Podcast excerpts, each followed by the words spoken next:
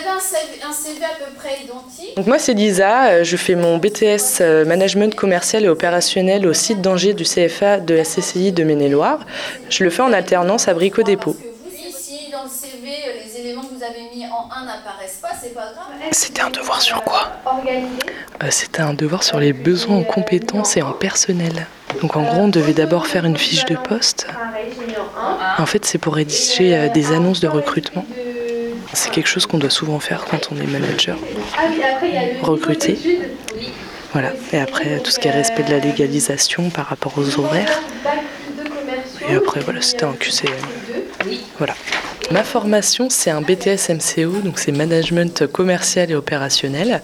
Et en fait, euh, c'est une classe où on apprend, donc comme j'ai dit, euh, tout ce qui est management, gestion, vente, conseil, développement, relations clients. On fait euh, aussi, ben, en fait, c'est tout ce qui est en rapport avec le commerce en général, hein, et s'occuper de- des équipes, savoir gérer une équipe, savoir, voilà, gérer une entreprise aussi. On fait de l'entrepreneuriat.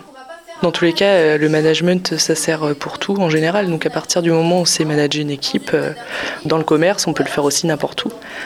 Alors ce que j'ai appris déjà pour manager, c'est comment bien parler à son équipe pour être bien écouté et être reconnu comme manager et pas comme un simple collègue.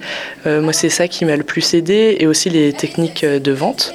Bien sûr, ça c'est euh, idéal. hein. Au début, quand j'étais là-bas, c'était un petit peu plus compliqué, mais avec l'aide de ma formation et celle euh, donc de, mon équipe et euh, des personnes avec qui je travaille, on apprend vraiment comment on doit agir, on apprend les termes à connaître.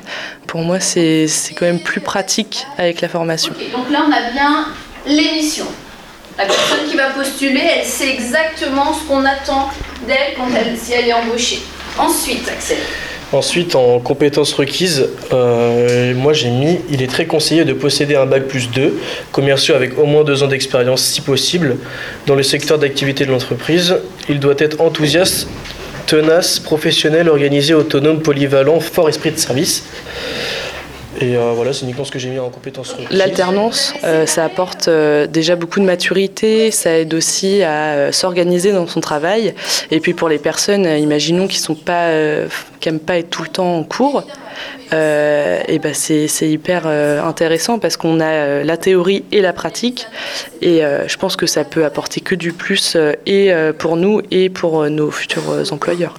Arriver jeune et femme et dans le bricolage, c'est un c'est compliqué dans le sens où euh, quand il y a des personnes qui sont dans une entreprise depuis des années, ça va être compliqué de, de- de les diriger, entre guillemets. Mais en fait, euh, dans notre entreprise, il y a une, une très très bonne entente. C'est-à-dire que tout le monde a sa place et tout le monde a son rôle à jouer. Donc euh, on m'a directement laissé ma chance et on m'a laissé en fait l'occasion de prendre ma place et de m'imposer euh, comme il fallait en fait. Dans votre candidature, il faudra déposer CV lettre de motivation. On peut le mettre comme ça, mais vous pouvez le mettre à la fin de votre annonce.